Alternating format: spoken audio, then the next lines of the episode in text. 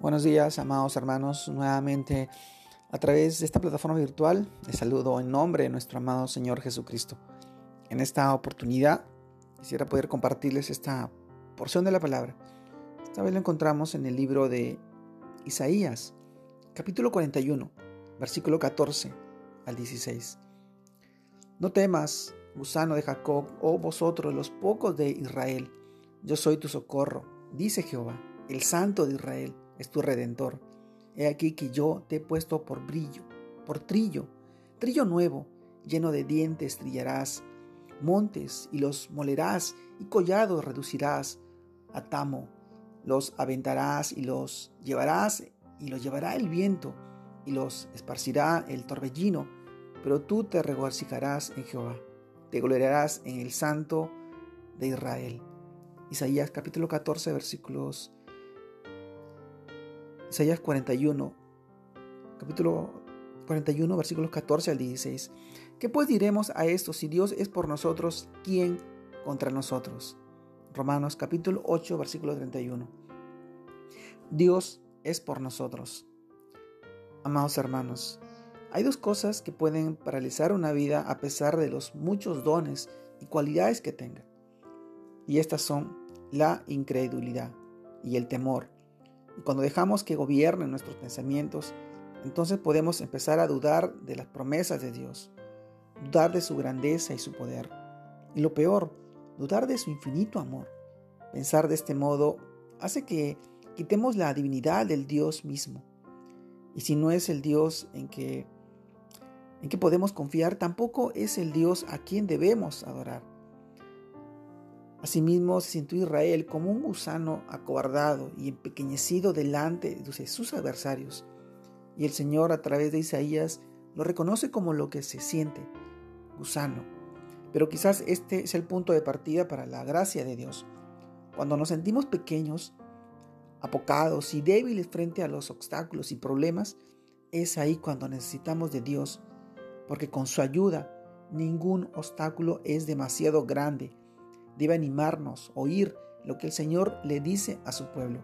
Yo soy tu socorro, dice Jehová, el Santo de Israel es tu redentor.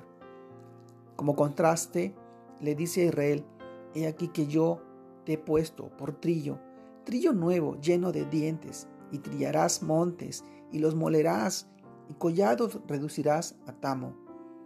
Este trillo, el trillo, era lo más sólido de los objetos, hecho con pedazos, de tablones y tachonados con retrasos, retazos de pedernal. Lo arrastraban sobre el grano recogido para separar la paja y la cáscara y poder moler el grano. Jehová hará de su pueblo un trío nuevo, un instrumento que en sus manos pulverizará todas las dificultades.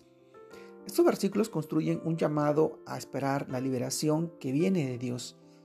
Así como en Israel, la iglesia de hoy, seremos instrumentos de trilla en este mundo para separar lo malo y lo que no sirve de la verdad de Dios.